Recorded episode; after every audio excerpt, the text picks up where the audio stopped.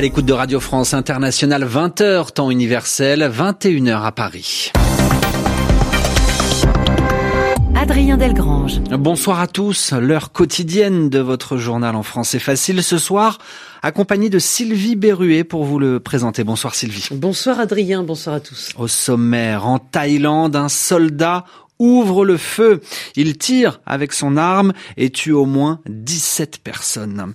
À la une également de ce journal, cinq nouveaux cas de coronavirus détectés aujourd'hui en France. Explication à suivre. Yvan Amar nous dira aussi dans un instant ce que veut dire le mot quarantaine en rapport avec le coronavirus. Et puis, un mot de sport dans ce journal avec un record du monde, record de saut à la perche qui vient d'être battu par un jeune suédois. Voilà pour les titres, soyez les bienvenus. Le journal. Le journal. En français facile. En France, cinq personnes de plus ont donc contracté le coronavirus. Cinq Britanniques, quatre adultes, un enfant. Il séjournait dans la station de ski du département de Haute-Savoie, les Contamines Montjoie. Ils ont attrapé le virus par une personne de retour de Singapour.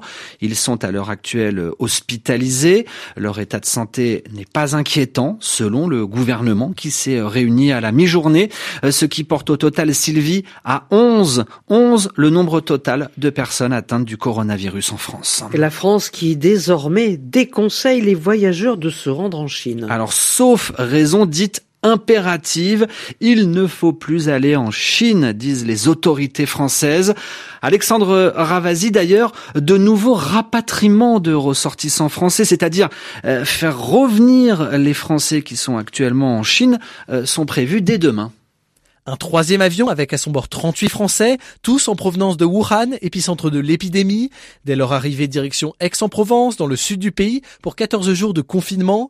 Aix-en-Provence où sont déjà isolés 78 passagers d'un autre vol de rapatriement il y a une semaine. Aucun d'eux n'est contaminé par le coronavirus selon les tests. Test négatif aussi pour les premières personnes rapatriées le 31 janvier. Elles restent malgré tout en quarantaine près de Marseille avant d'être libérées vendredi prochain, annonce de la sécurité civile il y a quelques heures. Au total, 11 personnes sont porteuses du coronavirus en France, 6 d'entre elles toujours hospitalisées en chambre d'isolement, mais avec un état de santé qui s'améliore. Certains pourraient même sortir dans quelques jours, selon le directeur de la santé, Jérôme Salomon. En revanche, les 5 nouveaux cas révélés ce samedi sont suivis de près, car parmi eux, un enfant de 9 ans a séjourné dans deux écoles proches des stations de ski des Alpes. Ainsi, un numéro spécial a été ouvert. Objectif, répondre aux questions de ceux entrés en contact avec les personnes contaminées. Alexandre Ravasi, et puis à noter que cette épidémie de coronavirus, dont le bilan dépasse désormais les 720 morts, a fait sa première victime non chinoise. C'est un ressortissant américain âgé de 60 ans, porteur du virus, qui est décédé dans un, dans un hôpital de Wuhan, dans le centre de la Chine. En Thaïlande, au moins 17 personnes dans la ville de Korat, située à plus de 250 km de la capitale Bangkok, ont été tuées. C'est ça, Sylvie, merci beaucoup. Dans le, dans le nord-est de la Thaïlande, ce militaire ce matin a donc, je vous le disais, ouvert le feu sur plusieurs personnes, dont certaines d'ailleurs qu'il connaissait, et il a diffusé ce carnage en direct sur les réseaux sociaux. Le tireur est recherché à l'heure actuelle par la police car il a réussi à prendre la fuite.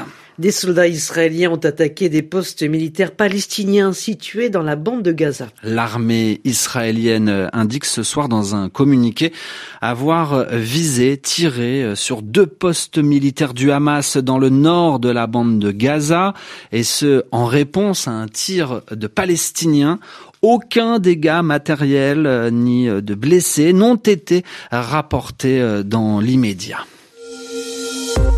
Le journal en français facile.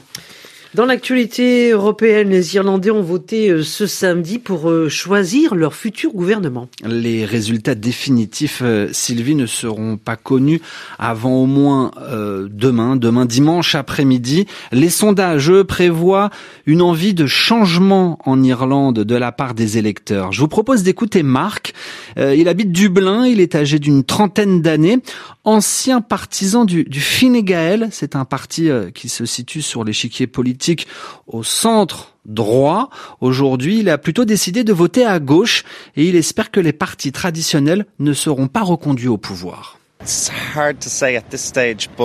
C'est difficile à dire, mais soyons positifs. Je crois que notre processus démocratique peut apporter du changement. Je trouve que la crise du logement dans ce pays est incontrôlable.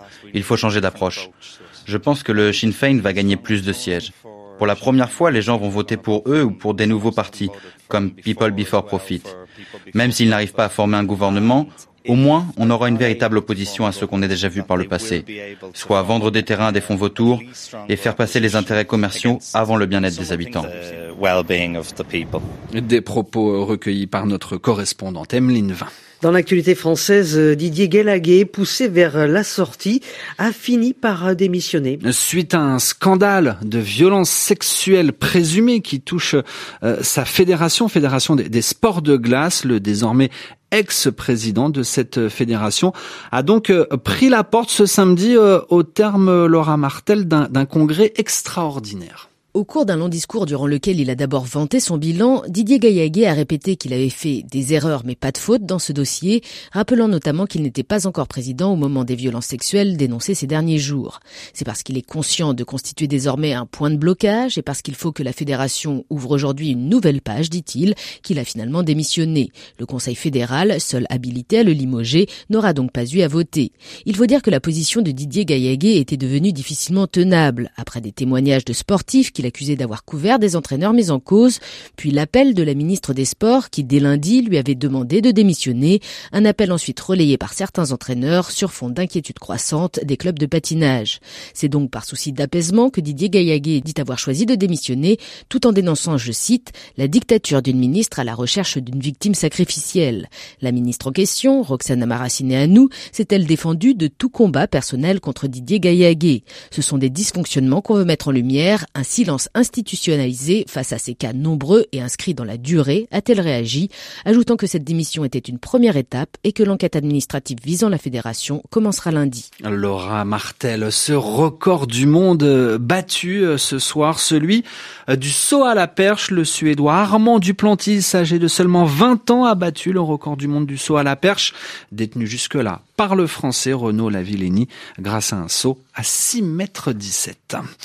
Et puis euh, le mot de la semaine à présent, Sylvie, qui a retenu l'attention euh, d'Yvan Amar en relation avec l'actualité. Oui, c'est le mot quarantaine, être mis en quarantaine, Yvan Amar. La crainte du coronavirus, d'une épidémie mondiale, on dit parfois une pandémie, fait qu'un certain nombre de mesures ont été prises et ici et là, on met en place ce qu'on appelle des quarantaines. Alors, une quarantaine, évidemment le mot dérive du nombre 40 et il désigne l'une des mesures qu'on prend quand on veut essayer d'endiguer, c'est-à-dire de stopper, d'arrêter la progression d'une maladie contagieuse. Il s'agit d'une mise à l'isolement de ceux qu'on soupçonne de porter la maladie et donc peut-être d'être contaminants, c'est-à-dire de pouvoir contaminer, de transmettre cette maladie à d'autres. Alors pourquoi quarantaine? Bien entendu, on devine qu'il s'agit d'une période qui a été fixée au départ à 40 jours. Même si une fois que le mot est passé dans le vocabulaire courant, on peut oublier son sens arithmétique de départ et parler, par exemple, d'une quarantaine de plusieurs mois. Hein. Alors, la quarantaine désigne aussi, parfois, l'endroit où sont regroupés ceux et celles qui sont malades ou simplement susceptibles d'être contagieux. Et bien sûr, cette décision de mettre quelqu'un en quarantaine, de l'éloigner du groupe, d'imposer un isolement, et aussi une proximité parfois avec d'autres personnes soupçonnées d'être dangereuses, eh bien, cette décision est en général vécue comme une oppression, comme une sanction ou une punition. Et à partir de là, on comprend bien que le mot ait pu avoir d'autres sens. Mettre quelqu'un en quarantaine au figuré c'est le séparer des autres. Souvent pour le punir, hein, pour euh, s'en venger, pour le déclarer comme indigne d'être traité comme tout le monde. Ainsi, on peut exclure quelqu'un d'un groupe, c'est-à-dire qu'on interdit par exemple aux autres de lui parler, d'avoir des rapports sociaux, amicaux. Il est comme marqué, comme banni, proscrit. Voilà des mots qui ont des sens voisins. Et on parle même parfois d'ostracisme, un terme plus rare, mais qu'on emploie en particulier en politique quand un ancien responsable est systématiquement éloigné de toute fonction importante. Merci Yvan Amar. À demain euh, Sylvie Berruet. À demain Adrien, merci. Merci à tous de nous avoir écoutés. Il va être 21h10 euh, à Paris. Venez